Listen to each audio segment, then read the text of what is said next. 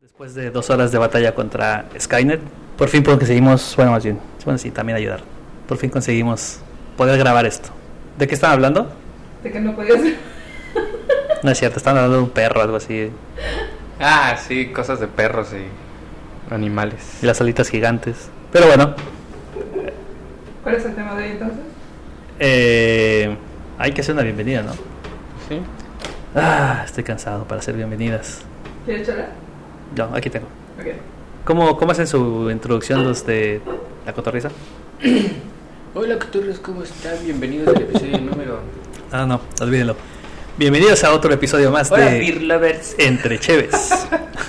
Entre Cheves, un pequeño podcast en el cual bebemos y platicamos de temas variados, temas variados. El día de hoy vamos a hablar de un genio de la actuación y aparentemente de la vida, de nombre Robin Williams. Qué bueno que no grabamos en vivo. No, no, eso ya te- necesitamos otro nivel, otro nivel de, de todo en general. y va a ser la introducción otra vez.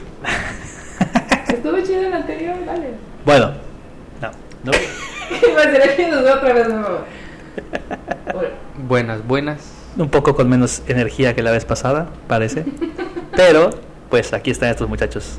El día de hoy vamos a. est- Bueno, estamos tomando unas 2X. Bueno, no, Net, ¿tú qué estás tomando, Net? Heineken. Tú no tomas agua, dices. Ah, Y eh, vamos a hablar hoy de Robin Williams.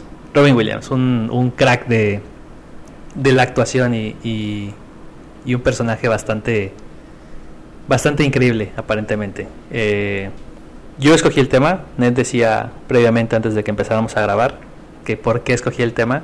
No sé por qué escogí el tema, como que de repente llegó a mí, me iluminó y dijo, Mario, hablen de mí, cabrón cuando Palau deje el celular y, que, y decida participar en el podcast, nos avisará. bueno, a ver, entonces tú elegiste el tema de ser de tus actores favoritos. ¿Cuál fue la primera película que tú recuerdas haber visto de o que te impactó como para decir, ah, ok, no manches, ese güey es un genio? Bueno, para empezar, bueno, no, no creo que haya mucha, bueno, o tal vez ¿crees que haya millennials que no sepan quién es Robin Williams o quién fue Robin Williams? Tal vez, sí. Definitivamente sí. Sin problema. Estúpidas ambulancias. Este, sí, sí, sí, bueno, yo creo, yo creo que, es que no sé, hizo tantas películas, güey. O sea, es Aladino. ¿Qué más necesitas? Es el el genio. es genio. O sea, sí es un genio. Pero el en la mejor. película es un genio. Es el genio de Aladino. Pero Ustedes entendieron, ¿no? Es Pero bueno, a ver, pues, ¿quién fue Robin Williams? ¿Quién fue Robin Williams, Palau? Platícanos un poco. O sea, no, no quiero que me digas su biografía, güey, dónde nació y todo, nada más. ¿Quién fue Robin ¿Cómo le te acuerdas? el Sí, y- sí, y o sea, yo elijo de qué ¿Cómo? vamos a hablar, pero tú di de qué. Exacto, O sea, exacto. Yo soy el que estoy aquí. Aventándome la bolita. ¿Quién, es- quién, ¿Quién fue Robin Williams? ¿Cómo te acuerdas de Robin Williams? Aviéntame tú. Este, Robin Williams. Robin Williams. O sea, era bien simpático. Era un cuate bien simpático, con chispa, harta chispa. Eh, movido, el chavo, Pero- movido. Eh, pues sí, era un comediante. Eh, era un gran actor que su gran la gran mayoría de su carrera se basó en la comedia, pero era capaz de hacer cualquier tipo de personaje y fue una persona con una agilidad mental mm, impresionante, cap- capaz de, de improvisar eh, en el escenario o en las mismas películas sin problema alguno. Y él pues se inició eh, pues en el stand-up. eh, lo que en ese momento, es que no estoy seguro si en ese momento se conocía como stand-up Eso comedy. pasa cuando no ves o no haces la tarea para el podcast, güey. No, a ver, déjame terminar.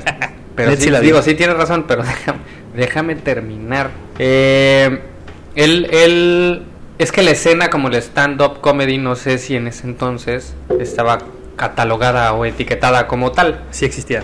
porque pues, creo que fue los primeros, o sea, No sé, si- no, no creo que los primeros, porque de hecho sale, Sí, porque sale, el- sale documental de las primeras personas que hacían, o sea, el stand-up, o sea, es que no sé, había, había comediantes que hacían improvisación. ¿Por qué tengo los audífonos y no se escucha ni verga? este, o sea, los primeros, había comediantes que hacían mucha improvisación, entonces esos son los primeros stand-uperos, porque salen en el- sale uno en el documental, justo lo mencionan, pero No, eh, que yo sepa, él empezó estudiando arte, arte, estudiando drama. De hecho, su roomie era Superman, Christopher Reeve. Christopher. Reeve. Christopher Reeve. Pero eso, lo- eso lo, lo platicamos después o, o más adelante. Ned, ¿quién era Robin Williams para ti? ¿O, o cómo, cómo te acuerdas de él? ¿O qué es Robin Williams para ti? Ajá. Más bien, pregunta me ¿cuándo fue la gustado. primera vez? Ah, bueno, la próxima escribes tus, pre- tus preguntas. No, o sea, pues es que una cosa es ¿quién es Christopher? O sea, Christopher. ¿Quién es Robin Williams? Y otra cosa es Por eso ¿qué es. Robin Williams para ti? Bueno, Sí, no, ya, ya, a la- va, pues nació ya, en el año ¿Me de... dejan de- contestar o no? ¿Qué, ¿Cómo te acuerdas de, Chris- de Christopher? Ya ves, güey? De Christopher Reed Williams. Tenemos que estar sobrios cuando empecemos a grabar. Ah, ya sé. Pero bueno, háblame de Robin Williams. Ned. Ok. Mm, de las primeras películas que yo me acuerdo, porque eh, yo no sabía que él era de genio, porque pues yo cuando yo veía Ladino, pues la veía en español, entonces ni por acá me pasaba, la cabeza pues, que era Robin Williams. ¿Puedo hacer una pausa? Ajá. Es sujeta. Sí, es, La es- cara, es- del, es- es la cara del del, genio. del, del genio es la Pero cara de no, Robin Williams. Ay, no sé, güey, de morra no, no sé. Sí, no sí, sí, eso sí, eso sí. No hay gente azul, güey. No, pero yo sí me acuerdo que le vi la cara y lo primero que pensé fue, es, ah, eso es Robin Williams. Y la, luego a raíz de eso me enteré que era Robin Williams porque también la vi en español. Ajá. Pero sí, para mí sí fue como muy, güey, es sujeta. Bueno, Pero eres bueno. muy buen fisonomista, a lo mejor yo no tanto. El caso es que yo no, o sea, no lo recuerdo tanto por el genio, yo lo recuerdo más por Patch Adams, por ejemplo, por Jumanji, por Hook. De hecho, Hook es mi favorita y, la- pues, bueno, como que elegimos cada quien nuestras películas favoritas de Robin Williams. Y yo puse Hook porque, de- o sea, ahorita que está de moda toda esta onda de las live action de Disney, Hook tiene muchísimos años, antes no sé de qué años sea, pero fácil son como 20. 90. Ajá. Ya tiene No, más de es 20 una película años. buenísima. Bueno, es el Peter Pan adulto, o sea, esta versión de que si Peter Pan hubiera crecido, ¿cómo hubiera sido? Es- esa interpretación que él hizo a mí me encanta. Yo amé ahí a Robin Williams. La mejor escena es cuando empieza, cuando están cenando y empiezan la batalla de comida y de repente se vuelve todo real, así como o sea, lo ven todo real, es como de... o- bueno, Ah, esa es la, la escena que más me gusta a mí. Pero, bueno, para que no digan que estoy este, huyéndole al tema que yo mismo propuse, porque... ¿Y de qué íbamos a hablar? Íbamos a hablar de fantasía, ¿no? Íbamos a hacer un, episodio geek, aparentemente. Pero, no sé, no sé, te digo, de repente... No sé, creo que ni siquiera he visto recientemente una película, bueno, ya vi el documental ayer para acordarme, pero no sé cómo de repente dije, no, mejor hablamos de Robin Williams. O sea, como que simplemente fue un tema que salió. Y dije, oye, pues vamos a hablar mejor de este tema. Hacemos, hacemos bien la tarea y, y- y- y todo esto. Entonces, bueno, Robin Williams, ¿cómo empezó su carrera? Su carrera la empezó en, según esto, stand-up, según lo que, lo que he visto. O sea, él se metió a estudiar cine de arte, cine de arte. Se metió a estudiar drama, escuela de drama. Este hacía una super prestigiada. Estudió ahora su roomie con. Era Julia, ¿no? Sí, en Juilliard. Ay, dame un chance tú. Oye, pinche gato. Ya. Tome sus chingadas. Ay, es que, velo. ¿qué está contigo? Pero bueno, Sí, hacía teatro. sí, hacía teatro. Hacía teatro, hacía drama. Este. No, ya me perdí. Sí, ese- o sea, hacía, hacía teatro y de ahí pues estaba buscando como eh, espacios donde trabajar y fue que empezó a trabajar en un bar como mesero. O sea, se metió a trabajar a un, a un bar como mesero. Ah, para sí. tener espacio para hacer stand-up. Sí, para poder, para poder tener participación en el stand-up, que era cuando la rompía así muy cañón. Que más que stand-up Improvisación. era De hecho, improvisación. se llamaba así el lugar, ¿no? No me acuerdo. O, o sí le decían a, a eso, o sea, improv, era como de, va, tienes, es el, el open night, open mic night, ¿no? O sea, como que tienes tiempo en el escenario para que te subas Sí. y cuentes chistes y a ver qué, qué pedo. Y ahí lo veían otros comediantes como, que bueno, nunca les vi como que tal papel de comediantes como este, ¿Letterman? ajá, Lederman, que él mismo decía que pues, él era malísimo y simplemente era ver a este güey como se subía todas las noches diario y la rompía durante dos horas y todo el mundo se, caga- se cagaba de risa de él. Entonces, él empezó su carrera, podemos decir que en teatro. después pasó a stand-up y de ahí de stand-up sale su primera serie. O le invita a una serie, ¿no? Algo, algo así. Sí, decía. sí, o sea, alguien, no, bueno, El hijo del El- productor ajá. dijo que en el show quería que hubiera un personaje que fuera espacial porque acababan de estrenar Star Wars. Ajá. Entonces crearon el personaje y el actor que seleccionaron fue él para Morgan Mindy o un- ¿cómo se llama? Lo, lo hicieron para, o sea, hic- hicieron un, un, ¿cómo se llaman estas cosas? Cuando son los primeros capítulos. Piloto. Un piloto, donde sale este dude y es un personaje del espacio. Y creo que, según esto, ese lo grabaron en vivo. Entonces, la hora o las dos horas que, duró el- esta madre, pues el güey estaba reventando a todos de risa. Entonces, fue cuando, como que lo. Creo que de ahí lo jalan a otro, quieren hacer otro episodio y juntan a una monja y ese güey, ¿no? Para hacer Mickey Mir. era, era, por lo que yo entendí, era un programa donde había varios personajes y, y no había una trama como específica, sino eran como sketches, me imagino yo, porque eran personajes totalmente distintos. Ah, Bueno, a lo mejor estoy diciendo puras tonterías. El chiste es que eligieron dos personajes y uno fue la monja y el otro fue el marciano Ajá. y les hicieron su propio show. Ajá, Morgan Mindy, pero oh, la, la chava no era monja, según yo, o si era monja. No, en la, en la serie no, pero la forma en que armaron el piloto sí. Ujú. Ok. Entonces, Y fue un super hitazo esa, esa y cosa. ajá, Ajá. pegó. se, disparó todo. bien cañón. Pero literal era. También lo que decían estaba. Ayer que estaba viendo el documental, decían que. O sea, el dude era como una especie. Era como una chispa en el escenario. O sea, como que se movía por todos lados, hacía un chingo de cosas y todo. Y era muy cabrón seguirle el paso. Porque en ese entonces el estándar eran. Habían cuatro cámaras, cuatro No. puntos de la cámara. Perdón, eran tres Eran y tres. a partir Ah. de él fueron cuatro. tres, tres cámaras y todo, entonces que cuando hacía algo y todo el mundo se reía y todo, el, el productor agarraba y decía, oye, ¿cachaste eso? Y el de la cámara, no, no, no se paró en su, en su, en el punto donde estoy grabando. Me dice, no, pero ¿cómo crees? Tienes que grabarlo, es un genio, todo. Y dice, si es tan genio, que lo haga enfrente de mi cámara. Entonces que de ahí el, el vato agarró y dijo, vamos a meter una cuarta cámara, que es una- como un tipo handicap, y vamos a seguir a Robin Williams durante todo el, todo el escenario de lo que esté haciendo para poderlo para poder cachar lo que está haciendo. Entonces ahí nace el, el estándar, porque ahora según esto todos los shows tienen una cámara que va siguiendo a los bueno, todos los De lo poco que tipo. alcancé a hacer mi tarea, La media hora que viste. la media hora que vi, lo que decían era que eh, el estándar era tres cámaras y a partir de ese show el estándar se volvió cuatro cámaras para grabar sitcoms. Eso es lo que a lo que iban las sitcoms. O sea, las sitcoms ahora tienen las tres cámaras base de, de cajón, las básicas o fijas, y la cuarta que es la que va siguiendo a la acción, ¿no? Supongo la escena. En ese entonces era Robin Williams porque Robin Williams era era la acción, era el, el mero mero. No, aparte nunca había grabado nada en televisión. No, Sí, no, no. estaba acostumbrado, o sea, no sabía más bien. Sí, de nada más- párate él- aquí y aquí tienes que decir pues, pues, nada y de hecho pues creo que ni sus diálogos estaban, o sea, literal le no, dijeron, él- eres un marciano así, vas, pum. Él es improvisación, improvisación, improvisación. Pero aparte eh, decía el- en, en el documental decía que lo tomaron, o sea, que lo habían visto en la calle. Sí, sí, sí, como que entre su... O sea, esto fue ya después del cine de, de- la escuela de, de drama de Juilliard, ¿no? Porque creo que se va de ahí y...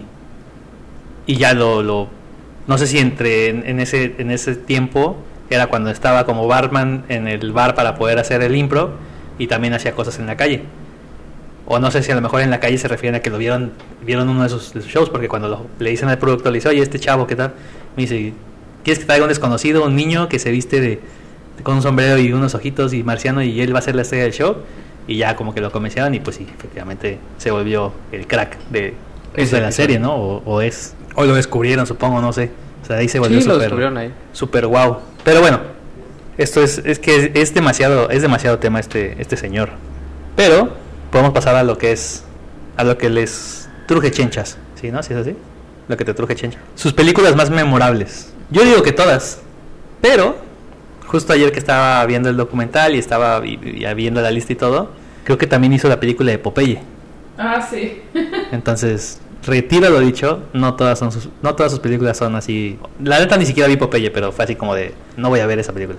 No, No, no, pero sé. aparte sí, es, sí tiene fama de que no estaba bueno. Sí, no, no fue, supongo algún fracaso o algo así, ¿no? Ajá. No sé si fue al, al mismo tiempo que, que tenían Morgan Mindy o qué. Mm, Yo la verdad es que sí, re- o sea, sí tengo registrado que hizo esa película Incluso tengo así como idea de haberlo visto caracterizado, porque además Popeye se parece un chingo. Este, o más bien él se parece un chingo a Popeye. Pero no la vi, o sea, yo no tengo idea. Es que también el tipo era un camaleón. O sea, el papel que le pusieras se podía adaptar bien, bien cañón. También eso es algo que, que mencionaban que, o sea, el tipo se metía tanto en los papeles y como que le abría un poco más la, la, la mente al mundo y, y, se quedaba así como, como que preocupado por el, por, por ejemplo, cuando hizo la de Fisher King, que es una de las películas favoritas de, de Ned o que, o que Ned escogió. Dice que ahí se, o sea, se, fue, se volvió súper más empático de lo que ya era con la gente que vive en la calle. Lo dice que, o sea, él mismo decía, tú lo ves en la calle gritoneando o lo que quieras o haciendo algo y pues a lo mejor uno dice, ah, qué, qué pedo, ¿no? Qué asco con esto o qué está haciendo este dude, está todo loco. Pero no sabes la batalla que tiene él en su interior o lo que está pasando o por qué está ahí o por qué está haciendo, por qué está en esa, en esa situación de calle, ¿no? Entonces se volvió súper más empático con, con la gente. Pero bueno, No, está hizo. ¿Quién era Guppy? Él y. ¿Quién era el otro? el que según esto era su mejor amigo, mejor amigo, Ah, Billy Crystal, Billy ¿no? Crystal, sí, Ajá. el comedic, comic relief, comic relief o comedic relief, algo así. Bueno, el caso es que hacían shows, ¿no? Para recaudar. para recaudar fondos para la gente de la calle. Ajá. Después de Fisher King salió, o sea, él, digo, como se le quedaba ese en su papel, porque él la hace de un vagabundo que está, según esto, loco, pues se le queda ese, esa empatía y dice, a ver, quiero ayudar a la gente que está en la calle porque ahora los entiendo más y sacaron Comic Relief. Es lo que dicen, ¿no? O sea, que era una persona. O sea, aparte de que era un genio de la improvisación, era una persona extremadamente sensible. Sí, sí, sí, sí, lo- también lo, lo menciona sus, sus hijos, bueno, en las entrevistas, ¿no? Con sus hijos o la misma gente y todo. Como que el tipo era muy... Empático. muy empático, pero también, o sea, lo veías y, y no te parecía que fuera una persona insegura, pero en realidad sí. O sea, dice que incluso cuando se preparaban luego para los shows, se encerraba en su espacio y, y que lo veían y, y literal estaba tranquilo, sin moverse, viendo al suelo y como en un trance. Entonces, antes, antes de salir al escenario y, y explotar y volverse lo que, lo que veía, lo que se puede ver en los, en los videos y todo, ¿no? Pero es que nos podemos quedar mucho tiempo en ese, en ese, en ese tema del, del pre, o sea, de su escuela de, de drama, después la serie, después creo que se vuelve súper famosísimo y se hace amigo de, de, ¿cómo se llama? El Raging Bull, el, el, Lunar, el taxista, el taxi driver, Ah, De Niro. de Niro, de, bueno, de Billy Crystal, ¿cómo se llama el gordo este que, que, que fallece también? ¿Cuál? Uno de sus, uno que era su mejor amigo, que, que con él empezó a hacer drogas, creo. Ah, ya. Que se, se murió de sobredosis, pero no me acuerdo cómo se llamaba. Ah, y, eran, y eran dos, o sea, era él y luego su hermano sigue vivo y, y hacía una serie ahí medio, medio buena. Belushi, Ajá, italiano. Belushi, con él, él, él es el que lo, lo jaló a la vida nocturna y lo que lleva- lo llevaba de bar en bar y coca y drogas y esto. Y creo que la última noche que lo ve, al día siguiente aparece muerto por sobredosis, pues, en exceso de heroína y mota y no sé qué más se metió. Entonces, como que a partir de ahí el tipo deja de deja las drogas y de, y de beber, como que le baja a todo su desmadre. Pero, te digo, podemos hablar de eso, hay, hay tema así cañoncísimo pre a en lo que nos queremos concentrar. Bueno, espero que estén conmigo y no en mi contra. En las películas, en las películas, las películas de Robin Williams. Vamos a hablar de las películas de Robin Williams. No tanto, no de todas, pero, por ejemplo, Ned escogió, eh, y ¿saben qué? Estoy hablando demasiado, están muy callados, no sé qué les pasa. Continúa. Este, Ned escogió eh, Peter Pan, Fisher King y la Sociedad de los Poetas Muertos. Así que, Ned, suéltate. Ok, ¿Cómo ven si vamos de una en una? O sea, yo digo una y nos vamos tornando para no soltar tres de... Ah, no, no, o sea, sí, no, no, no vamos a hablar así como que la super reseña. A ver, ahorita, ahorita te digo cuáles son las tuyas, Paddock. No te preocupes. A ver, pero... Ned, Peter Pan, Ajá. Fisher King Hook. de la Sociedad de los Poetas Muertos. Yo escogí Good Will Hunting, Kills Muchi y Good Morning Vietnam. Y Palau escogió Más allá de los sueños, Obsesión y La jaula de las locas. Ok, pues hay tiempo. Yo voy a preguntar. Entonces, ¿sí me aviento yo mis, mis tres? No, no, no, tú habla y ahorita te interrumpimos y, y va- nos vamos moviendo. No te preocupes. Ok. Ah, vale, la primera, porque la primera que vi pues fue Hook, entonces yo la tengo entre mis Así se llama. Hook, perdón, Hook, Sí, no Peter. Pan. Pónganle como quieran. Mm, hay otra que también es eh, Mrs. Doubtfire, pero ya no la puse esa en mi lista porque quedamos que tres cada. Tenemos, tenemos menciones honoríficas, no te Ajá. preocupes. Pero bueno, a lo que yo quería llegar es a que como que Hook y esa eran que las películas que vi de morra de él, que dije, no manches, ese, ese güey tiene algo, ese güey es especial. Que sus películas eran diferentes. En Hook me gusta mucho porque, o sea, como decía, ¿no? Es esta versión de, de qué hubiera pasado si Peter Pan se hubiera crecido.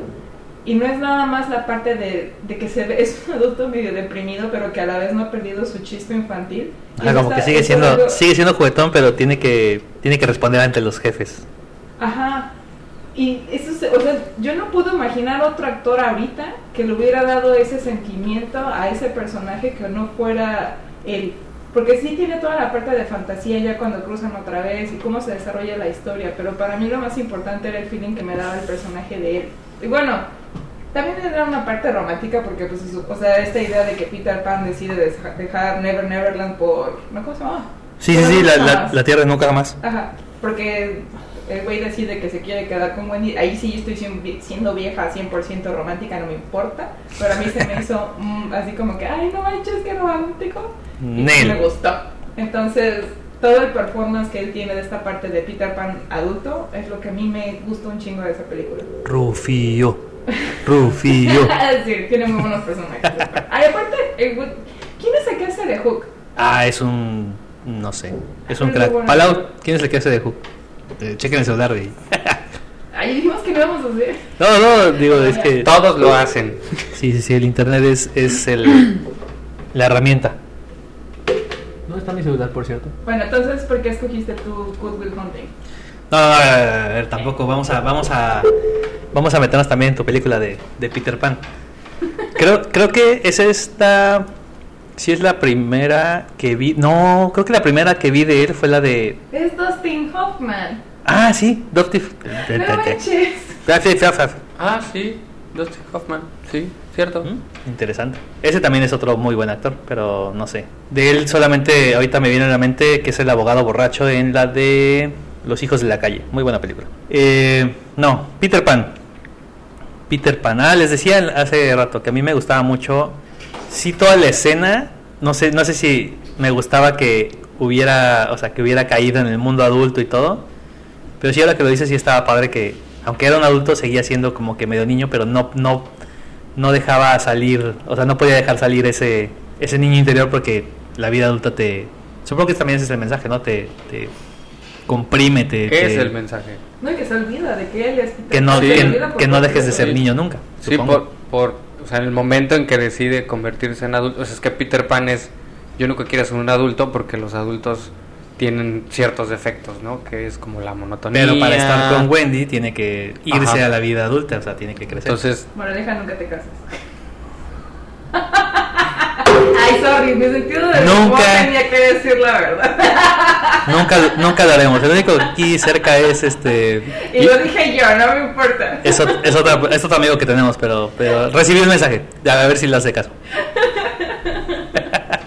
pero a ver, entonces, cae en la vida adulta. El mensaje, ¿cuál, cuál es el mensaje, según tú, de Peter Pan?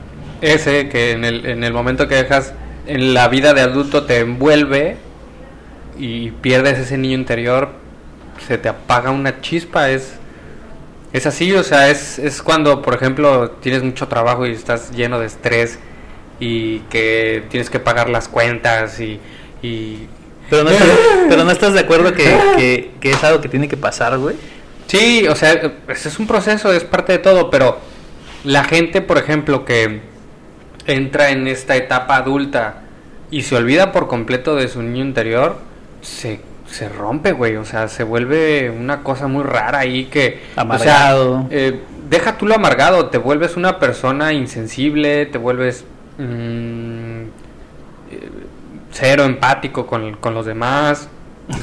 Sí, todo eso. Eh, Todo eso te vuelve. no, lo, lo que pasa es que necesitaba un momento para. Para llorar. ¿Quieres un nombre para recargarte, Palau? No.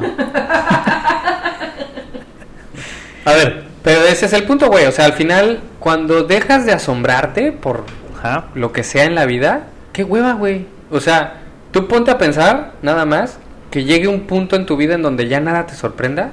¿Puedo hilar esto con mi segunda película? Muérete a la verga, Tú, güey. tú- no le digas así, güey. Sí puedes hilar a No, no, no hablaba de ella. No, espérate. no. Ya estás aquí amarrando si navajas. es que iba a decir, no seas amarranavajas, gracias, Pablo. Estamos de acuerdo, eres una Quedó, amarranavaja. quedó perfecto.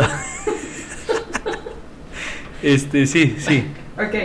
La segunda mía favorita es Muéranse a la Los verga. Poetas Muertos. Oigan, puedo muérete la verga. Ok, ¿vamos a seguir Sorry. verga? No. Verga. ya me había gustado, Sí, verga. no, espérate, güey. A ver, Sociedad de los Poetas Muertos. Decirlo, no. Ya, ya, ya se, ya se auto, ya se mató solo ¿Por qué?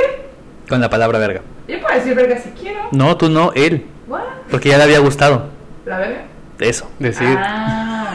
No nos distraigamos, por favor. A ver, eh, ¿qué? Es La que Robin Williams es la verga, güey. Sociedad- eso sí. Sí, Sociedad, de los Poetas Muertos, net.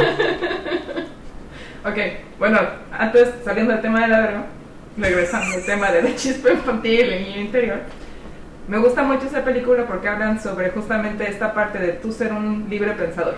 O sea, que no te encasilles con lo que la sociedad dicta, con lo que se espera de ti, que pierdas tu identidad.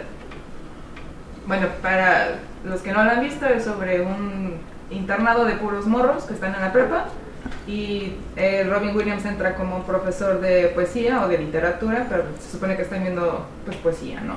Entonces lo que trata de enseñarles es de que justamente se salgan de la caja o que piensen fuera de la caja y que no se encasillen en fórmulas o en lo que se supone que los académicos o la sociedad quiere o espera de uno, ¿no? Entonces como que tú fluye, tú sé tú y que nadie te diga otra cosa. Entonces ese espíritu es lo que me gusta mucho de esa película y por eso lo hilo al, a lo que estamos platicando del niño interior, de que sé libre, güey, o sea, que nadie te trate de limitar o de decirte está mal que seas así o lo que sea, que nunca pierdas tú tu esencia. No te dejes moldear. Ajá, Sí. Yo por eso estoy totalmente de acuerdo con la gente que hace public nudity. ¿Por qué chingados no los dejan ser, güey? Güey, hay Déjenlo niños ser. chiquitos en la, en la calle. Déjenlo ser, güey. Hay niños chiquitos. A mí lo que me gusta, no de, gusta? no de, no de la, no de la, no de la de desnudez pública, sino de, sino, por ejemplo, va, bueno, dejamos de hablar de Peter Pan, ¿no? Pero, pero toda la, toda la trama de cómo él regresa, o sea, tú, cuando la vimos o cuando la vi, yo ya sabía la historia de Peter Pan. O sea, salió obviamente después de todos los cuentos y los cómics y todo ese rollo. Entonces, tú ya sabías quién era Peter Pan antes. Te lo presentan como un adulto, en el mundo adulto. ¿Cuáles cómics? Yo nunca he visto cómics de Peter Pan. Eh, caricaturas, yo le digo cómics a todo lo animado, perdón, perdón señor geek. Pero el punto es que te presentan a Peter Pan ya adulto, como dice Net, no, o sea, la interpretación es como sigue estando ahí ese niño, no es un es un niño adulto.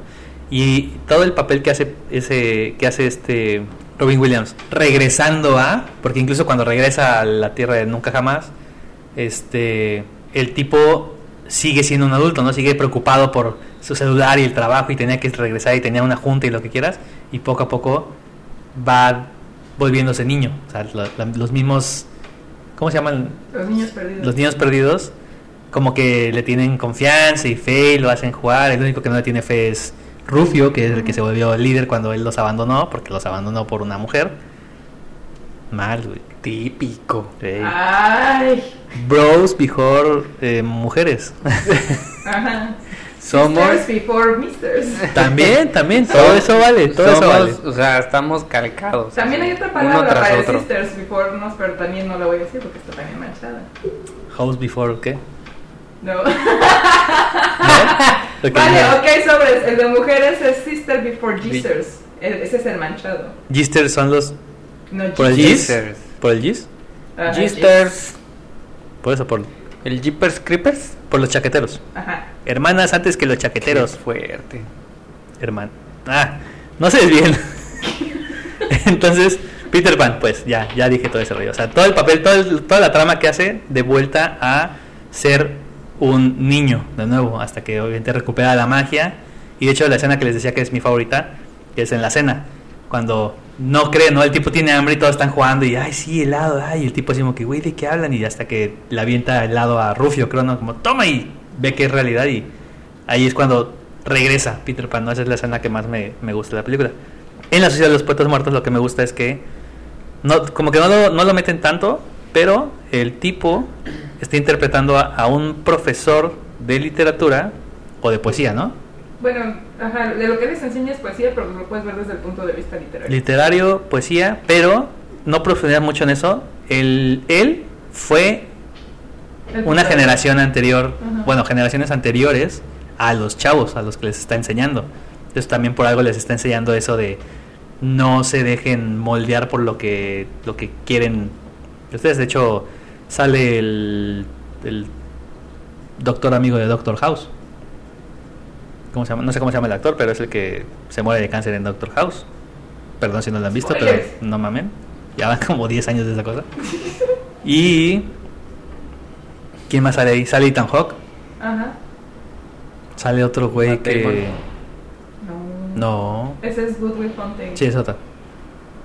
Ah, sí, es cierto. Sí, sí, sí. sí. No, eh, sale, sa- ahí sale otro que según yo es un, un policía en otra película toda chaquetera que se llama Cuatro Hermanos con Mark y Mark. Pero bueno, ese no es el punto. Bueno, él era de lo, o sea, dentro de la sociedad de los poetas muertos, lo que les dice es que él era parte como de, de la generación en la que él fue y ellos fundaron esa madre. Bueno, ese club. Sí, cierto, el Club de los Poetas Muertos que se los enseña, ¿no? O sea, como que de alguna forma les, les deja el, el libro donde vienen las, las instrucciones y entonces los mismos chavos empiezan a, a ir a, a juntar. Ajá. ¿Qué vas a decir, Pablo? Bueno, ya para terminar, yo, mi tercera fue, ¿cómo se llama? The Fisherman King, ¿no? Fisher King. The Fisher King. No sé por qué me falla el nombre. Bueno, el caso es que... Aquaman. Aquaman, Aquaman. No, no sale Aquaman. El rey Aquaman. Perdón, sigue. ¿Sale? No, ¿Sale Aquaman? No. no. A ver, tú juegas con mis emociones. Que no, que no sale. Sale Aquaman, yo me Es acordaría. que, es que dijiste Fisherman King. No, Momoa en ese entonces tenía Sí, no. 10 años. Tenía 10 años, pero seguro estaba más mamado que nosotros de todas formas. Ah, siempre. No, Cualquiera. no, no, no sale, es que dijiste Fisherman King, entonces dije Fisher, no, Aquaman, Bueno, era con pez. Rey. Llevaba fish. Ah, ya te entendí, ok. Ah. bueno, Gracias. Sigue con Fisher King, por favor. ok, ok, ok. Am, ok, ahí se supone que él interpreta a un hombre que su esposa se muere en un. Pues un güey que se mete con una escopeta a, hacer un.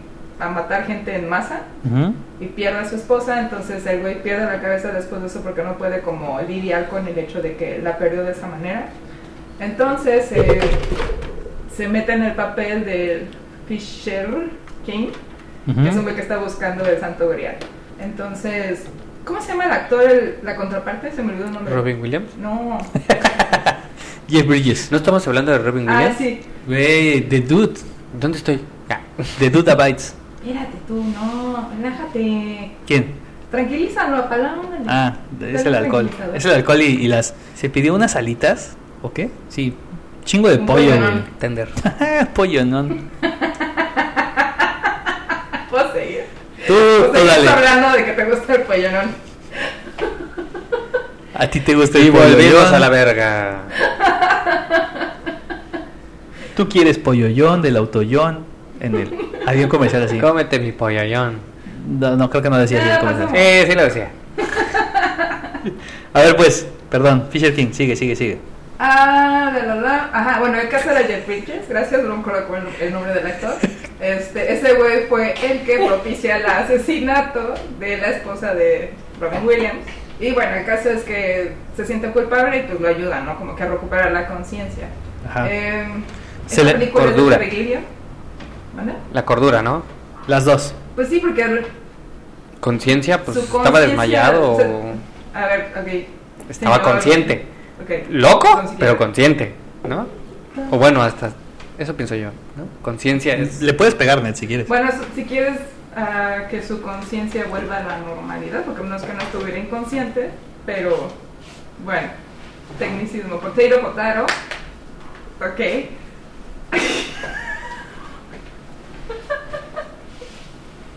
Este, um, qué cosas veo uno aquí, qué bárbaro.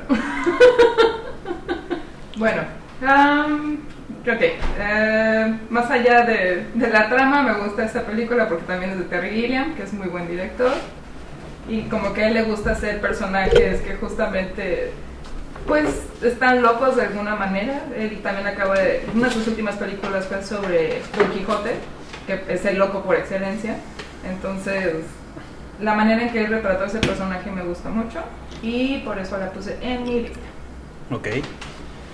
Ese Fisher King lo he visto como dos veces y hace mucho, entonces no recuerdo exactamente, o sea, no sabía que era por eso, más bien es otra más, solamente recuerdo que era un dude que se, que se encuentra el vagabundo y lo quiere ayudar. No me acuerdo por qué. Ah, es que en una entrevista de radio hace un comentario, que ahí sí te debo el comentario, pero ahora no me acuerdo, pero lo que él dice hace que un güey salga y se ponga a matar gente. Ah, ok, ok, ok. O sea, él provoca Sí, al dude el y killing spree que ajá. mata a la... mata a su, a su esposa. Pues bueno, igual, o sea, de hecho les decía que en el documental este que, que vimos, que por cierto se llama Come Inside My Mind, de Robin Uf. Williams, véanlo, está Touch muy muy bueno, Palau está payaseando porque no lo vio, pero eh, ahí mencionan, o sea, que el tipo, eh, el tipo este, Robin Williams es, es muy, ¿cómo se llama? Es muy empático, es muy, se mete mucho en sus personajes y al hacer ese papel, después él decía que ahora veía diferente a la gente que veía en la en situación de calle, o sea, los veía discutiendo, gritando las cosas o siendo rudos, lo que quieras. Y ya antes a lo mejor pensaba como que, oye, este tipo qué le pasa, ¿no? Está loco o, o- qué asco, lo que quieras, ¿no? Porque los ven todos sucios. Pero después de su película, ya los ya diferente, ya decía como de, oye, pues, en realidad no sabes qué está pasando este, este dude para estar en esa situación, ¿no? O sea, todo el mundo tiene demonios internos y batallas internas. Y de ahí hace el Comic Relief con... ¿Con quién era? Whoopi y Billy Crystal. Billy Crystal y Whoopi Goldberg, que Billy Crystal aparentemente era su como su mejor amigo. Tenía como tres según en el documental. Bobcat, Billy Crystal y, y otro güey que no me acuerdo cómo se llama. Pero son muy buenas películas. Son muy- Te digo, todas las películas de Robin son muy buenas, excepto Popeye. Pero la de Popeye sí es vieja. O sea, eh, Sí, fue de sus primeros. o sea, sí es así súper vieja. Sí, porque creo que fue de la época en la que él tenía el show de Milky Mon... Mon- ¿Cómo se llama eso? Mork. Esos güeyes, del, del Mork. Sí, creo que era Mork. Mork. Mork and Mindy, sí. En, la- en esa época del, del show fue cuando hace la de Popeye. Bueno, de hecho, la que es la Oliva en Ajá. esa película es la misma morra que hizo The Shining con. Ah, Sabía que había visto esa cara, esa cara traumada. Ni- eh, Jack Nicholson. Ajá, con Jack Nicholson. Es de, sí. es de esa misma Nicolas época, no Cage. estamos hablando de los 70. Sí, Y 70. Wow. Igual es mala, no, no, no. Ni siquiera, o sea, ni siquiera la he visto, pero no sé, no, por algo no me llama. No, No, me no perdí de nada. No, no creo. Mm, mm. A ver, Palau, más allá de los sueños. Puta madre. Pelicunón. Pelicunón. Peliculón, ¿no? Sí. ¿Cuántas llevas, güey? Es que no me gusta cómo suena, pero. Mejor empieza con la jaula de las locas, güey. No, más allá de los sueños está bien. más allá de los sueños está bien. Eh, sin temor a equivocarme, creo que es mi película favorita de él. Ok. eh, por un pelo de rana calva. Pero esa sí es una película que pudiera ver y ver y ver y ver y ver y no me canso de ella. Yo no sé, como que sí me dan ganas Y es curioso porque por lo mismo casi no la veo. O sea, Ah, caray. es trato como de dejarla así como olvidarme de ella para que cuando la vuelva a ver sea como de wow, ya sabes, sacar ese niño interior. ¿Con más allá de los sueños? Sí. Eh, a, a pesar de que tiene una trama O sea, es que está... pues nada olvidable, o sea, es, es, es- se te queda grabada en la memoria, Sí, sí. Pero es una película yo creo que tengo, aparte tengo como una fijación especial con, con, con el más allá, con... em, a, partir de que leí eh, a Dan- Dante Alighieri, eh, la Divina Comedia, o sea, entendí el 60% del libro, si es que lo entendí. Em, como que se me generó una fijación así por, por esa parte, ¿no? De, de, de- de lo espiritual y... y ¿Cómo? ¿No es de risa? Obviamente no. Eh, perdón, sí. Entonces, em, no sé, eh, o sea, cuando vi esta película tenía, tenía relativamente poco de que había leído La Divina Comedia. Hiciste la conexión. Y ajá, fue como de, no mames. Entonces fue, fue muy impactante para mí. Y aparte la película visualmente es una Ah, sí, eso sí. belleza, o sea, es una, joya. pasadez de lanza muy cabrón. Que la verdad es que si no la han visto tienen que verla. Y, y la trama también es, es muy buena. Y bueno, pues la actuación, pues ni se diga. Entonces, esa es mi, mi favorita. película favorita. Y, y las otras dos que escogí, las escogí porque fueron. Uno que fue, por cierto, paréntesis. eh, Mario dijo la jaula de las locas, no es la jaula de las locas, es la jaula de los pájaros. Yo me equivoqué, porque yo... No, es que en inglés se llama Birdcage, no, algo así. es que Pero no me la acuerdo. traducción en español es la jaula de las locas. No, no, sí es la jaula de los pájaros. ¿En español? ¿no? sí, sí, sí. Sí. Es de las locas porque pues el No, no, no, yo también juraba que era las locas, pero no, es jaula de los el pájaros. crucero gay, ¿no? Sí, pero creo que le pusieron la jaula... No, esperen, se están hablando de películas diferentes ustedes. ¿El crucero gay con Cuba Gooding Jr.? No. No, no, no, no, no, no, no, no, esa es otra. Bueno, No, güey, sí es la jaula de las Sí, locas. la jaula de español. locas. ¿Sí? Sí. Ay, ¿yo por qué vi la jaula de los pájaros entonces? estás hablando, de, estás, estás hablando de los supercampeones porque mañana jugamos fútbol y quieres Sí, hacer la estoy- jaula de los pájaros. Discúlpenme. La jaula del pájaro, ¿no? Era la técnica. Sí. De, sí. Bueno, eh, elegí esas otras dos películas porque son actuaciones de él que se salen un poco, incluso la de Más allá de los sueños, se salen un poco de lo habitual, ¿no? De donde él estaba encasillado como comediante, pero demostraba que era capaz de hacer lo que fuera porque era extremadamente eh, brillante al momento de, de actuar.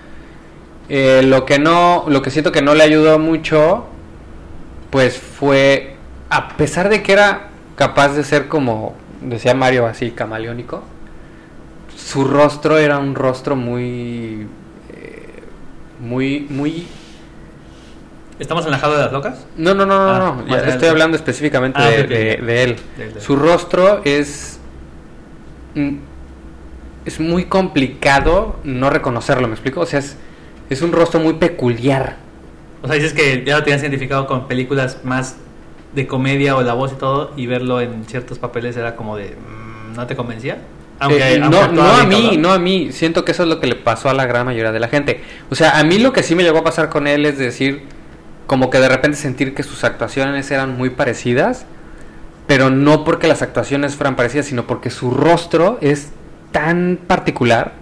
Ok. Sí, porque las actuaciones no. se O sea, ven- tú ves la cara de Robin Williams y es como, por ejemplo, los orientales. Nos ven a nosotros y a todos nos ven iguales, ¿no? Así como nosotros vemos a los orientales todos iguales. Bueno, No me toques ese vals.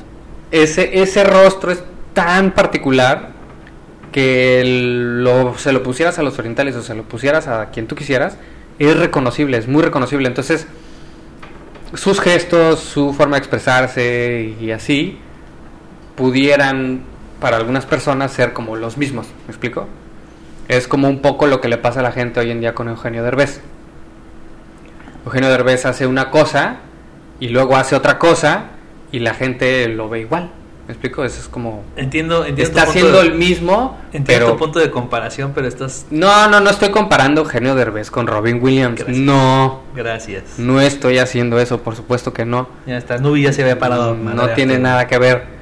A lo que voy, o sea, mi comparación es en cuanto al rostro. O sea, es un rostro que reconoces muy fácilmente. O sea, que en cuanto lo ves, lo puedes ver 10.000 años después y sabes quién es. Y que tiene como ciertos gestos en particular. Ajá. Entonces, Robin Williams, a pesar de, de- de ser un actor que era capaz de hacer mil personajes en un minuto, eh, y todos con personalidades realmente distintas, sus facciones, su cara en particular, eh, costaba un poco de trabajo verlo diferente, ¿me explico? No es como, por ejemplo, Jim Carrey. Jim Carrey también tiene una cara muy particular, pero Jim Carrey es capaz de transformar su puta cara. O sea, sin maquillaje es capaz de empezar a mover sus facciones y dices, madre, se transformó, esa es otra persona. Ahora le metes maquillaje y le metes no sé qué, pues se ve todavía más diferente. Como el negro de Axe, Como el negro de Axe. que sí. puede mover sus facciones. por así decirlo. Sí. Entonces, siento que eso fue nada más como que lo que.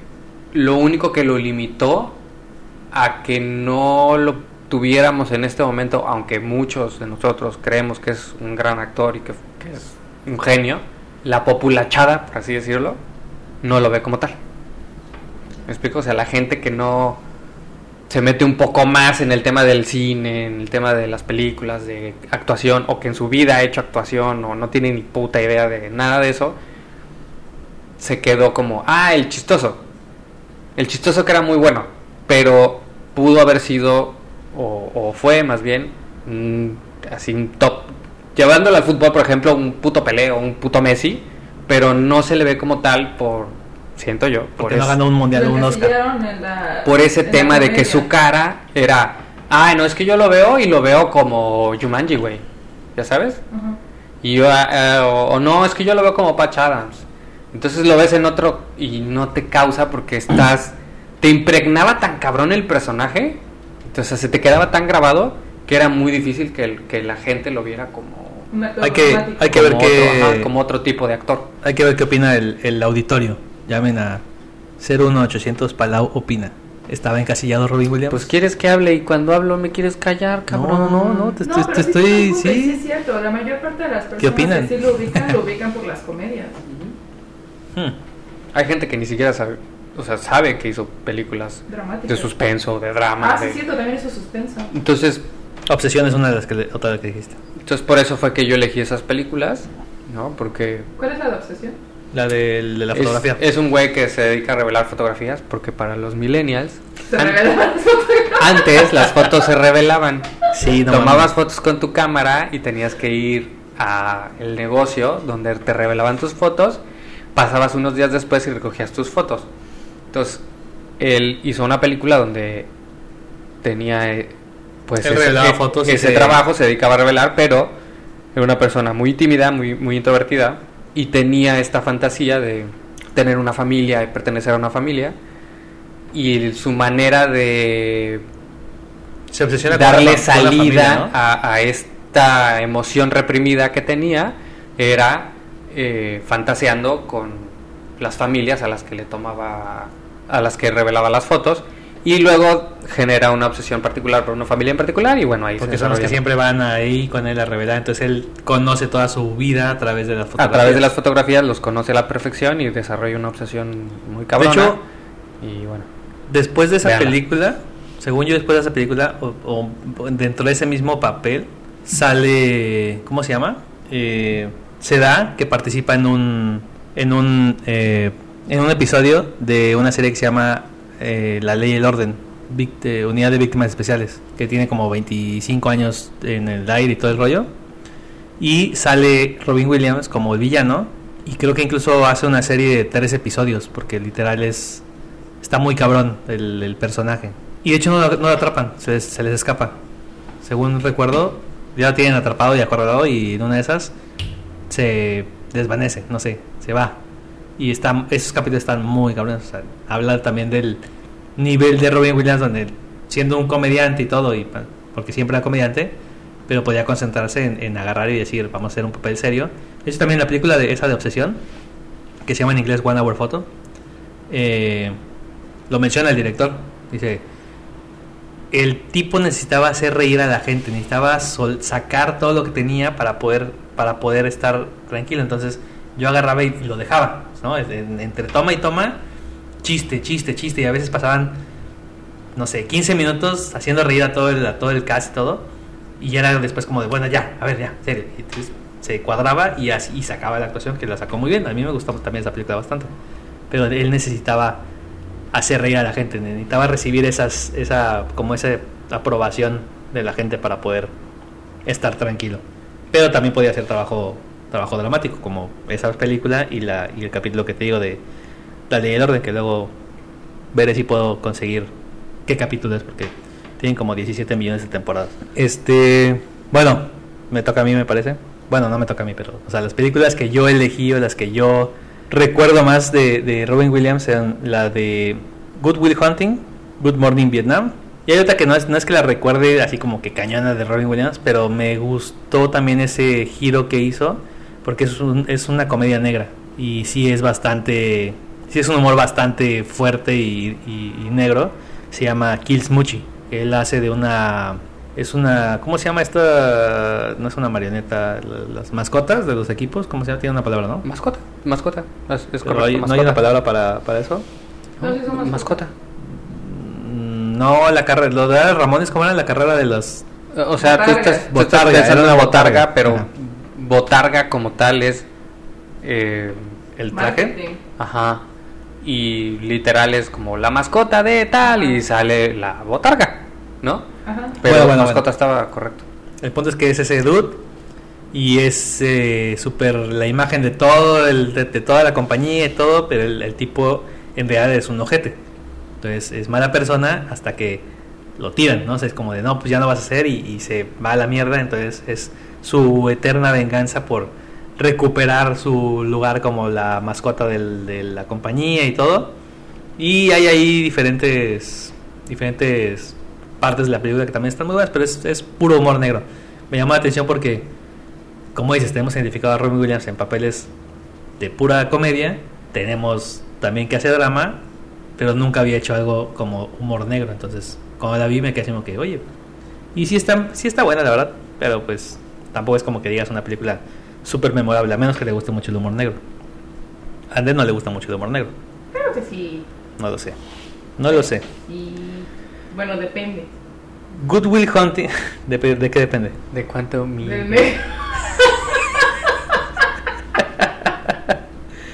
¡Ah! No, sí Ajá. gusta el humor negro, humor negro. Pero. Pero, ajá, sí, depende. Si se pone muy, muy, muy oscuro, sí de repente digo, ay, nanita, no. Ok, ok, ok. Está bien. Bueno, paso. Bueno, esa, esa de las tres que yo escogí, de toda la gama que tiene Robin Williams, esa es como que la menos. Pero sentía que necesitaba mencionarla por precisamente por el papel que toma o, o el, el tipo de, de género que es comparando a Robin Williams con todo lo que había hecho. La otra es eh, Good Morning Vietnam. Esa película me, me, me gusta muchísimo la historia de, de- del tipo que va a, pues, a Vietnam, es, es el, es el, ¿cómo se llama? El locutor de radio, pero es el locutor de radio fuera de la caja, ¿no? Como, como, o sea, fuera de, no es el típico locutor de radio que simplemente va, habla y todo en un tono así como que, no, sí, bienvenidos, hoy vamos a escuchar tal, tal, tal. No, el tipo es como muy, muy extrovertido al micrófono, ¿no? Y eso pues les da algo de, de- de vida o les, les aporta mucho a los soldados en, en Vietnam, o al menos en la película. Pero como va en contra de todo lo que está establecido y de lo que esperan de él, pues el mismo gobierno como que lo... lo espera un segundo, Ned necesita algo para abrir su chela. Aquí está. ¿Ya? Ah, mira, con un plumón si puedes. Regresaron los superpoderes. Con un plumón si puedes. Eh, sí, el mismo gobierno lo, lo- lo- lo trata de censurar, ¿no? Lo limita porque, porque no, no me acuerdo por qué, simplemente porque a lo mejor habrá gente que cuando ven que hace las cosas diferentes y todo. Pues como siempre. Cualquier cosa que destaque o sea diferente, lo van a rechazar. Es muy bueno, de hecho esa, esa utilizaba todo el tiempo para decir buenos días en mi ex trabajo, donde estaba con en la misma empresa donde está Ned. Y en el chat así siempre ponía mi GIF de Robin Williams diciendo Good Morning Vietnam.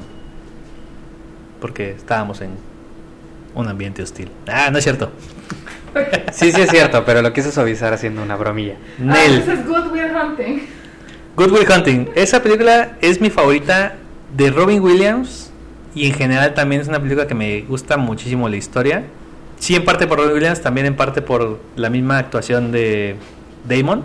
Matt Da- son, es la primera película de Matt Damon y Ben Affleck como directores. De hecho, ganaron un Oscar, creo. Sí, pero por guion. ¿Mm? Por guion, según yo. A ver, Ajá. lo confirmo. Sí, sí, el Oscar fue de mejor guion Original. Original, exacto, porque sí, sí, sí, original.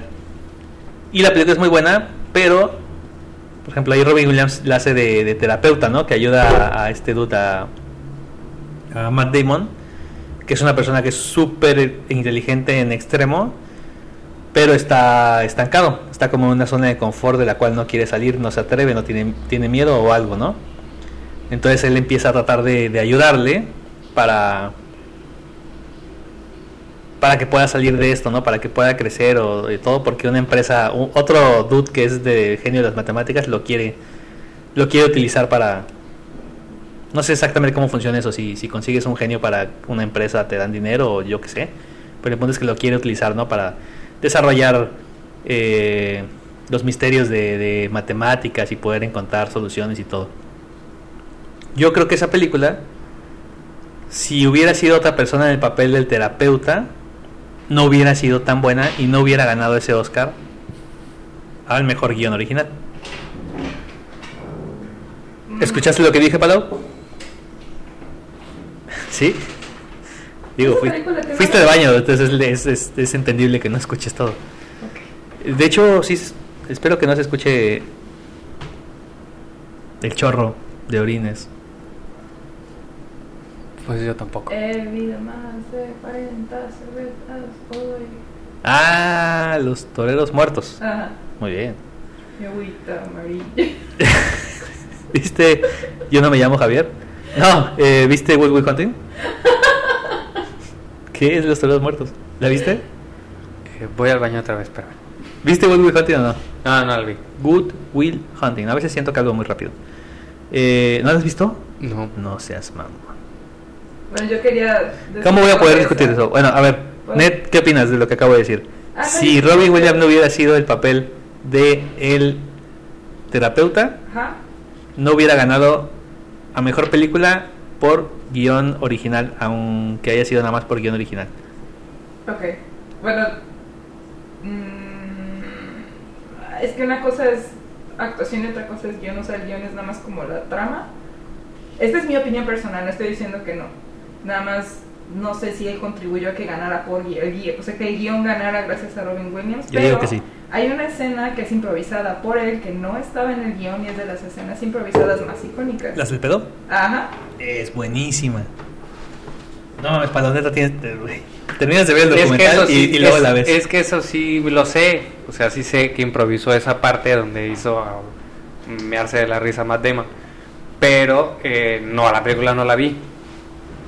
Pero eso, es- eso, eso sí lo conozco. Es que es es una escena donde él- Matt Damon está hablando de una chica que le gusta y lo que él le dice es que no se preocupe, así como que, güey, tú no eres perfecto, nadie es perfecto. Y le empieza a contar de, de, su, de su esposa y le dice que de las cosas que más se acuerda de ella es que la hija se pedorreaba dormida. Entonces,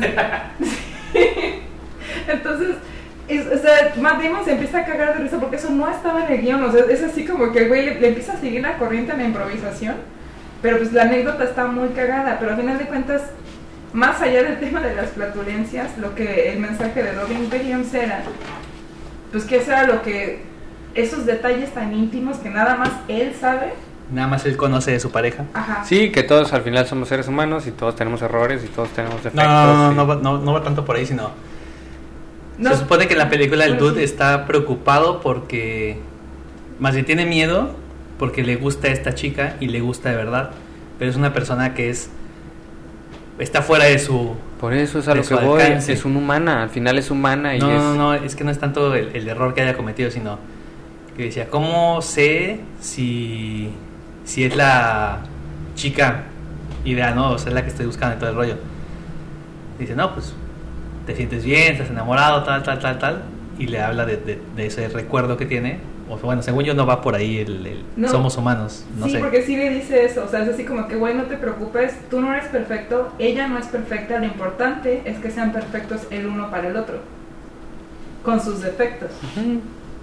Sí, Ah, entonces Palo tenía razón, perdón. ¿ves? Y no la vi, puto. ¡Pum! The mic. a la verga. Y regresamos a la verga. Su pinche madre. Hubieras traído ya que llegaste tarde. Creo que quedan dos ahí, que Discúlpame. Ah, sí, sí. Aprovechamos esta pausa para No hacer mención honorífica a Mezcalma, el mezcal que no me está patrocinando todavía. Todavía. chelas te tomaste ya? Yo ayer, Ayer. ah, ayer como!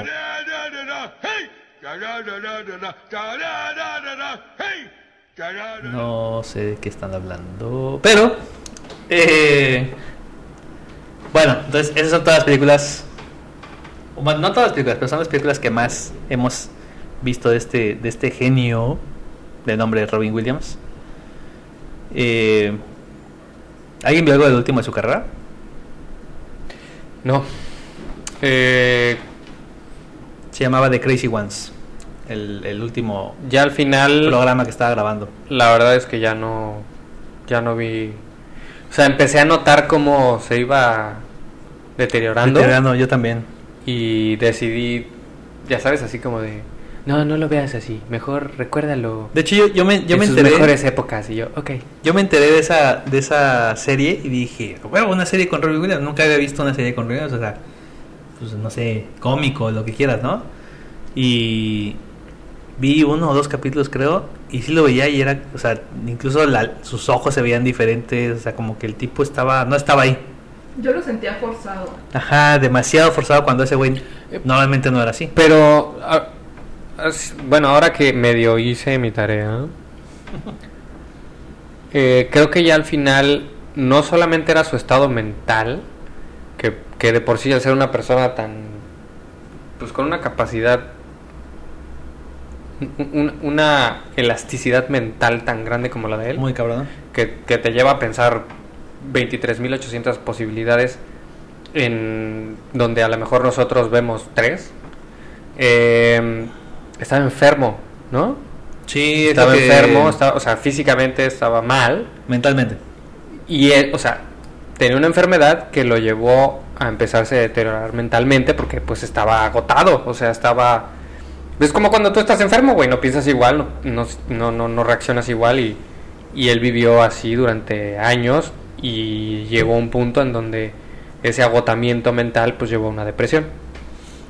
Sí, eh, de hecho, más bien, ahora que, digo, no porque ya estamos grabando este episodio, me gustaría que veas el documental que te, que te pasé, que es el de Come Inside My Mind, que habla muy cañón de toda su carrera, toda su historia, pero también hace rato estábamos, empezamos a ver uno que habla ya sobre los últimos años que tuvo Robin Williams, o sea, ya cuando empezaba ese deterioro, que se llama, los dos están en HBO, según, sí, el de ayer también estaba en HBO.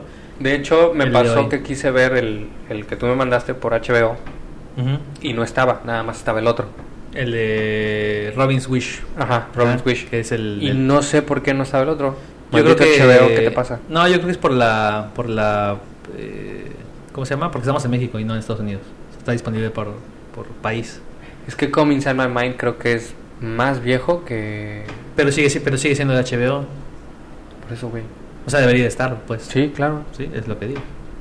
Como Oz, ya no lo han puesto, putos. Pero ¿cuánto muy tiene. Oz? Eh, Creo que es del 2000. No, el 2002 se acabó. Los Ah, entonces voy a 90s. activar mi VPN. Sí, también. Sin, de- sin seguir desviándonos, para ir cerrando este episodio. Eh, sí, vaya, en el documental, en el de Inside My Mind, habla mucho de su carrera. De cómo inició, de, de su vida en general, este y de cómo va se iba acabando. O sea, parecía que se iba acabando y luego salía con actuaciones y toda la cosa, ¿no? este, toda su toda su forma de, de ser, todas su- sus acciones eh, como persona. Pero en la de Robin Wish ya hablan más de la enfermedad tal cual que tuvo. Que en un principio, sí, obviamente se empieza a notar también esos cambios, esas cosas. Y va al doctor y todo. Y la. Hijo de su pinche madre ese pájaro otra vez. y eh, lo diagnostican de mala manera como Parkinson. Entonces le empiezan a dar medicina para Parkinson. Lo cual no, sa sí- no saben si sí o no pudo haber estado afectando o ayudando a la, la enfermedad actual que tenía. Que se llama, en español supongo que es demencia por cuerpos Lewy. ¿No? El body, body Lewy dementia. Que es un desgaste del cerebro. O sea, tal cual es un desgaste y lo que hace en esa, según el documental, porque tampoco somos expertos aquí en este tema, pero lo que hace es que el cerebro te manda mala información, hay una desconexión.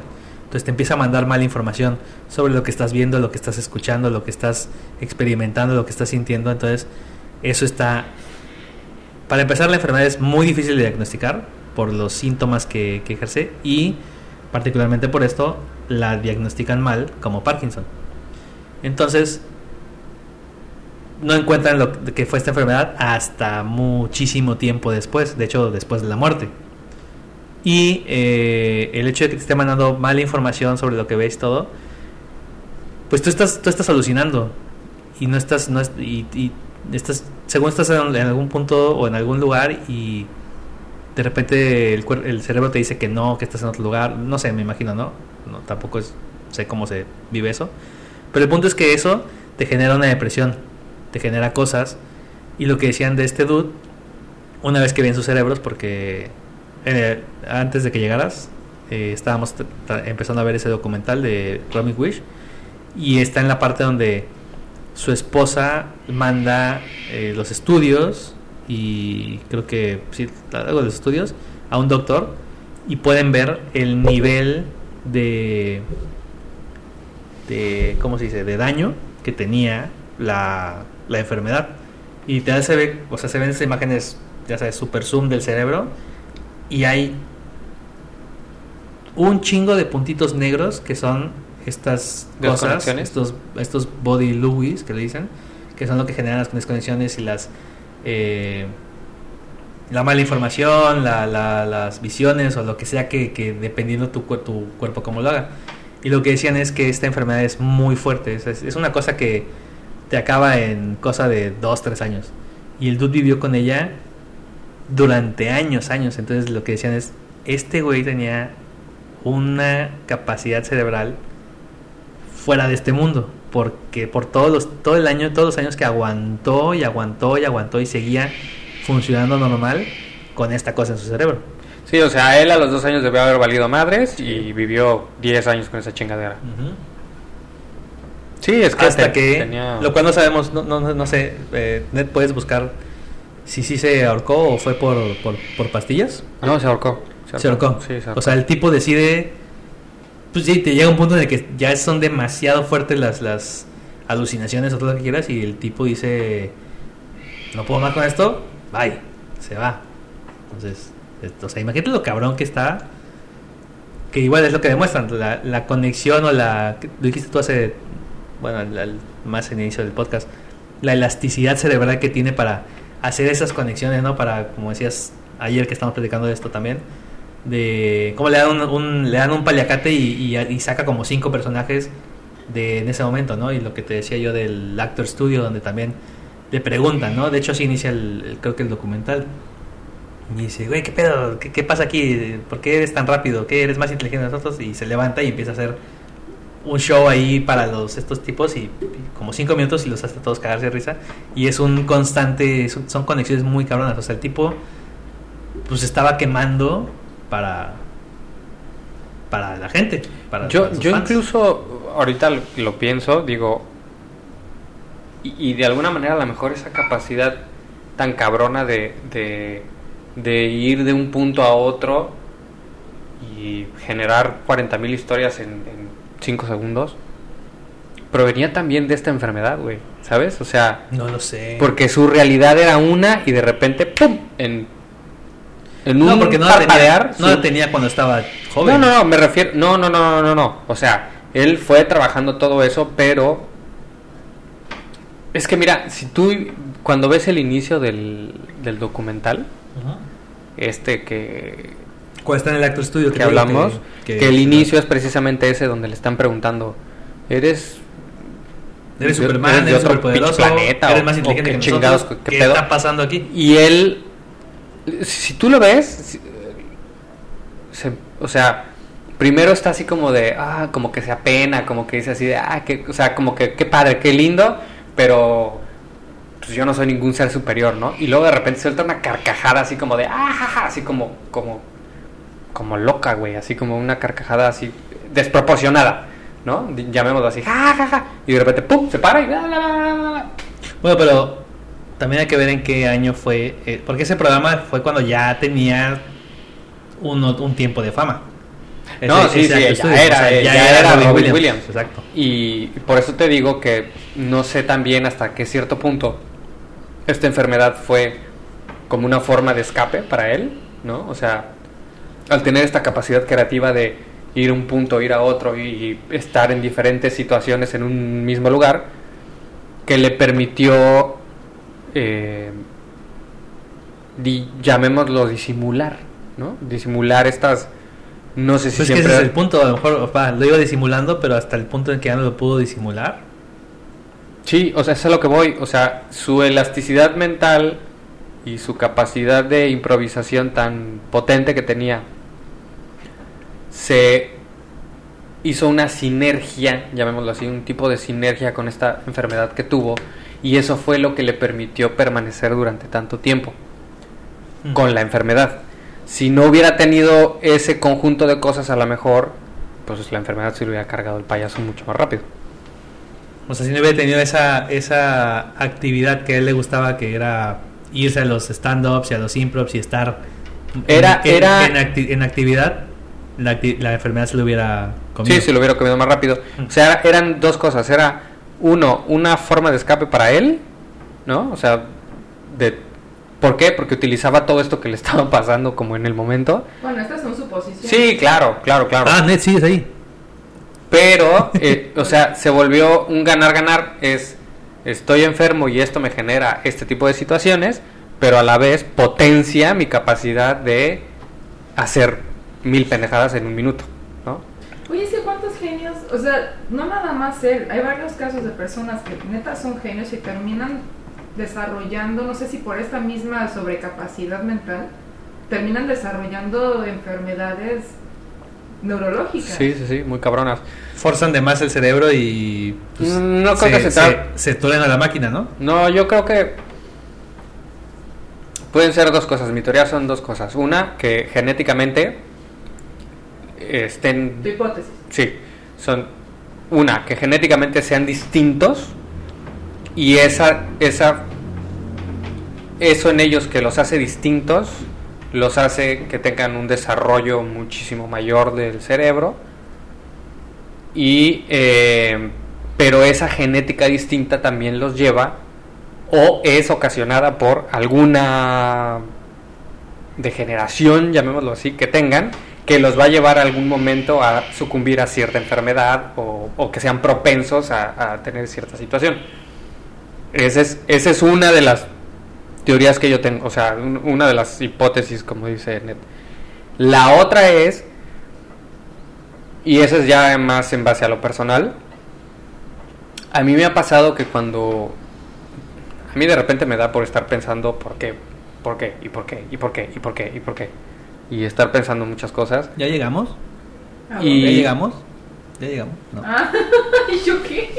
Y sí me ha pasado que llegas llegas a un punto, o por ejemplo los filósofos, los filósofos de, de así de toda la vida, llega, llegan a conclusiones catastróficas, o sea, conclusiones donde estamos destinados a valer madre. ¿Me explico? Si tú te pones a estudiar filosofía como tal, no hay un solo filósofo, y si estoy equivocado, por favor, corríjanme, pero yo no he encontrado hasta la fecha y no he visto un solo filósofo que te diga, ah, sí, la raza humana es la verga. Todas, todos llegan a esa conclusión donde el ser humano está destinado a valer madres, a destruirse a sí mismo Hasta y, Coco con- y a valer pito. Entonces, estas mentes tan grandes, tan geniales, tan, tan desarrolladas, se deprimen bien cabrón porque llegan a la conclusión de que para donde se hagan, la humanidad está, eh, ¿cómo se le dice? Está condenada. Entonces, eso es en base a... A- oscuro se está poniendo esto. Sí, eso es en base a mi experiencia personal, pero vamos. eso es lo que he visto, por ejemplo, sobre todo en artistas extremadamente sensibles y que tienen una capacidad de racionalizar las cosas de una manera distinta, llamémoslo así, a, a- a la común, ¿no? Que los lleva a deprimirse. ¿Crees Y que los, crees que los- se suicidan, O se vuelven no sé qué chingados, o, o sea, a todos se los carga la chingada. ¿Crees que el ¿no? club de los 27 sea de ese tipo? Sensibles y no aguantan y bye. Sí, Ese puede Sí. ser otro tema después. sí, sí, definitivamente. ¿Cómo se llama el de una mente brillante? Eh, Bueno, no el actor. Ok, bueno, la película, el punto es la película, porque Sí, está basada en el un dude. científico real, ¿no? sí, sí, sí. Que justamente el güey era tan inteligente que también. Desarrolló una enfermedad de mental, eso, ¿no? ¿Por qué? Pero, ajá. No, él, Desarrolló- él no la desarrolló, o sea, al final tenía una enfermedad mental, ¿no? Y se lo carga la chingada. Bueno, se lo carga la chingada, me refiero a que ¿Se muere? No, no se, no se muere, pero también empiezas a tener alucinaciones. Y esas alucinaciones, tam- bueno, en la película te lo plantean así, en la vida real no lo sé, pero en la película te plantean que esas mismas alucinaciones que él sufría fueron las que la las cuales lo llevaron Ajá. a tener descubrimientos porque él veía los números literal en el aire y en la chingada. Entonces, es lo que te digo, pues es- por eso es una de mis teorías o hipótesis, en donde la mente tiene una enfermedad mental que le desbloquea cierta Capacidad. capacidad al cerebro que, que la gran mayoría de nosotros no tenemos y es lo que le genera llegar a este nivel de genio. Pero es por esta enfermedad que le está permitiendo tener acceso a, a una capacidad que los demás no. Esa es una de mis Ahí hipótesis. está Hawking también, güey. O sea, el problema de él era físico, no era neurológico. Es al final neuronal porque pierde la capacidad motriz de su Exacto. cuerpo. Pero es, es lo mismo, o sea, es una mente cabrón, brillante, es una mente brillante y que se- su cuerpo se vuelve inútil. ¿No? O sea, Es el precio de, de ser un genio. así lo veo yo. O sea, Así o lo tomó es una Williams. enfermedad que se está permitiendo tener acceso a una capacidad de, de uso de tu cerebro que, que en la gran mayoría no tenemos, o el hecho de que tengas esta capacidad de analizar ciertas situaciones que los demás no vemos, porque nuestro cerebro no nos da, que, que ellos sí y caen en depresión. Entonces es como, O sea, no va, estoy tan ¿quieres- seguro quieres- si quiero ser un erudito. ¿Quieres, ¿Quieres tener acceso a este nivel de, de conocimiento y de uso de tu cerebro? Te va a costar porque no estás hecho para, Simple. para tener... Pues se supone que sí. Para estamos tener ese poder. No, eso. sí, pero es que simplemente ponte a pensar en esto. Lucy se desintegró. Pues, no. bueno, no me vas a hablar de eso.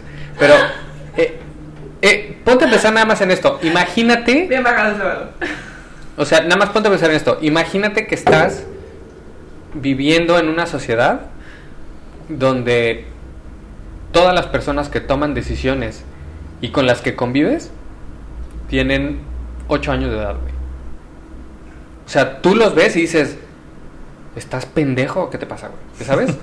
O sea, emocionalmente. No, no, no, no, no, En no. general, mentalmente. co- Imagínate, imagínate, emocionalmente. imagínate que tú, Ned, eres la única mujer que tiene 25 años. Imagínate que tú vives, tú eres la única, el único ser humano, ni siquiera mujer, el único ser humano con tu capacidad de raciocinio de 36 años. Y todos los demás que te rodean tienen 8 años. Todos. Los que manejan, los que toman decisiones políticas, los que toman decisiones este, financieras, todos, todos son unos pendejazos. Tiempo, tiempo, tiempo, tiempo, perdón, perdón, perdón. Ya nos salimos totalmente del tema de Robin Williams. Sí, no. Entonces, voy a terminar. Vamos a seguir hablando de esto, pero vamos, voy a terminar ahorita la, la grabación para que podamos seguir indagando en. Ahí está el corte. Qué profundo. Ay, espérate, estuvo muy cortado ese corte. Déjanos cerrar por lo menos el tema, ¿no? O sea, Es que, es que ya no estamos, qué es que ya no estamos yendo a otro rollo y ya llevamos un No, minuto que 26. aguanta, Es, que que, lo tiene- estás cortando muy de golpe. Sí tiene que ver, como él dice. Déjanos Yo sí, te lo- cerrarlo. yo creo que tiene que ver Ok, bueno, ya cierra el tema, cierra el tema. Ah, dale, dale, dale. Expláyate. Imagínate, Ned, que tienes 36 años de edad y todas las personas, todos los seres humanos en todo el planeta tienen 8 años. Ok. ¿no? No físicamente, mentalmente. Mentalmente. Entonces, esto es lo que los grandes genios viven todos los días. ¿No? O sea, no pueden tener una conversación para sus estándares seria o, o Yo diría que no intelectual. pueden ser ellos mismos, porque no es como estándar. O sea, sus estándares, no sé. No, es que ellos tienen una capacidad de raciocinio mucho más elevada y entonces te quieren explicar algo que no estás capacitada para entender.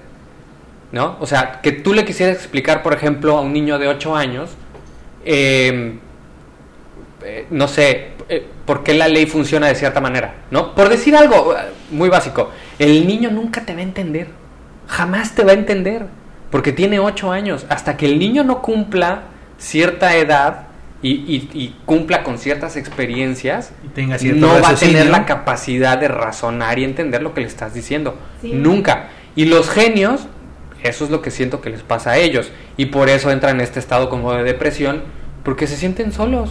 Ah, no tienen claro. con quién hablar, nadie los entiende y cuando se expresan se burlan de ellos. Ok, bueno, yo nada más quería decir algo, porque hay dos tipos de genios y depende de qué cerebro estemos hablando. Hay quienes dicen que tenemos dos cerebros, hay quienes dicen que son los dos polos, como lo quieras ver. Derecho izquierdo, cerebro derecho, cerebro izquierdo. Tu lado izquierdo es el lado racional, tu lado derecho es el que es el creativo. Robin Williams era un genio en el lado, digamos, derecho de su cerebro. Ujú. Y una de las cosas que él decía es que yo no pienso, o sea, sí pienso, pero él no se ponía como que a analizar o sobrepensar lo que iba a decir. Él nada más, y lo dice, yo nada más canalizo. Y sí es cierto, o sea, en el lado creativo tú dejas que las cosas fluyan solas. O sea, no, tu lado izquierdo no necesita analizarlo, nada más hace.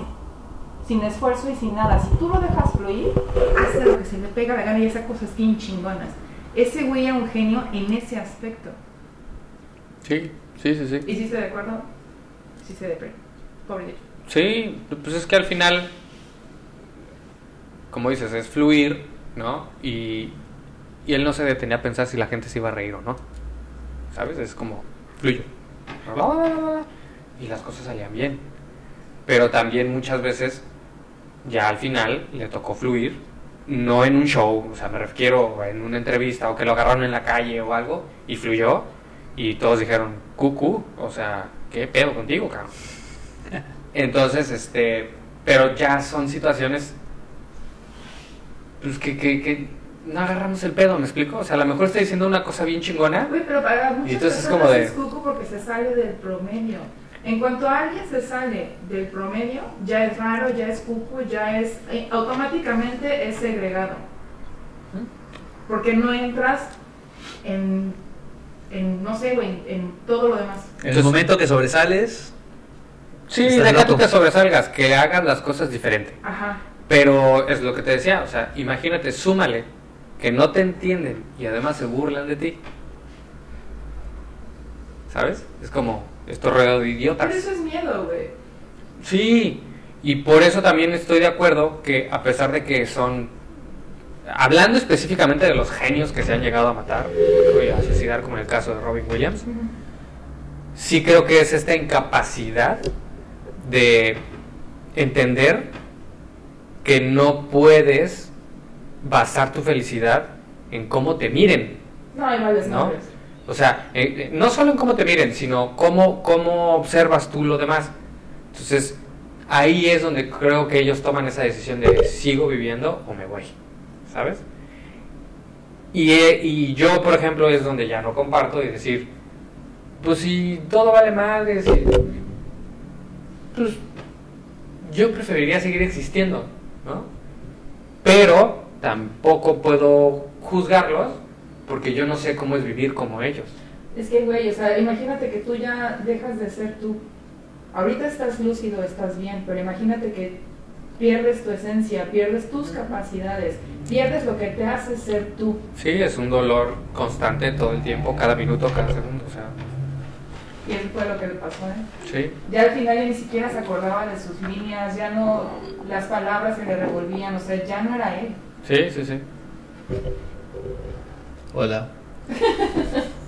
No, pero, o sea, el tema es, el era genio, la forma en la que terminó suicidándose, pues lo que estamos analizando es eso, o sea, que lleva un- a una persona diferente a deprimirse y que no nada más se deprimió por el hecho de ser un genio, güey, o sea, era la depresión de ya no soy yo. No, Ya es que, es que ese es el rollo, o sea, de- al menos de esa enfermedad es que el cerebro te está dando información errónea. El cerebro, tú estás viendo una televisión aquí y el cerebro te está diciendo que estás viendo a alguien ahí y que te está hablando. Y, güey, ¿qué pedo? Y, pero pues tú sabes que no, o sea, tú sabes que estás viendo eso, pero también de repente es una persona hablándote y ves que hay otras personas que no ven lo mismo que tú y eso te jode, te jode bien cabrón el, el cerebro, o sea, está, está muy perro eso.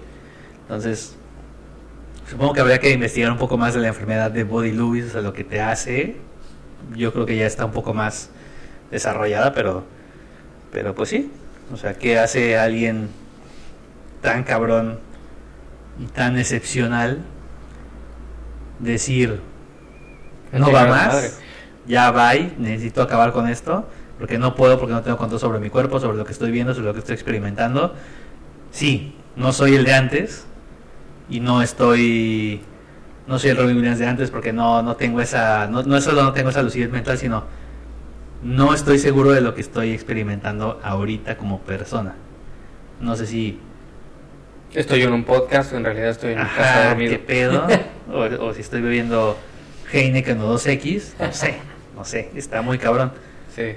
Pero bueno, deciden pues ya acabar con el, con el podcast como nosotros en este momento. Sin embargo, hay que mencionar también, y nada más mencionar porque ya, ya nos excedimos un poco del, del tiempo, eh, mención honorífica para Patch Adams, que bueno, sí lo mencionó Ned, Hombre Bicentenario, Aladino, Mr. Fire, y hay también, es que hay muchísimas películas de este güey, está muy cabrón. Tiene un chingo de películas y que además son grandes películas. Sí, o sea, sí, sí. No hay muy pocos actores como él. O sea, que tengan un reparto de películas, que tenga tantas películas buenas. Buenas. Ajá. buenas y, y que sea tanta variedad. Creo que es lo único que puedo pensar ahorita y en su momento hablaremos no tanto de su vida y nada de eso, porque eh, el único actor que se me figura así de este nivel también camaleónico y diferentes películas y todo es Brad Pitt. Es una bestia ese güey. Todos sus personajes son una grosería y todos son totalmente diferentes uno del otro. Pero bueno, eh, también. eh, podría sí, ser. lo. Ah. Lo Porque mismo- siempre es él a final de cuentas. Sí, siempre es ese borrachito pirata corriendo por ahí. bueno, con esta nota negativa para Palau cerramos este podcast. Espero que hayan escuchado hasta el final. Disculpen los momentos de, de silencio incómodo o, o de interrumpir a Ned o a Palau. Ah, no, perdón, eh, sí, sí. eh, despídanse, por favor. Bye. Hasta la próxima. Hasta la próxima, amiguitos.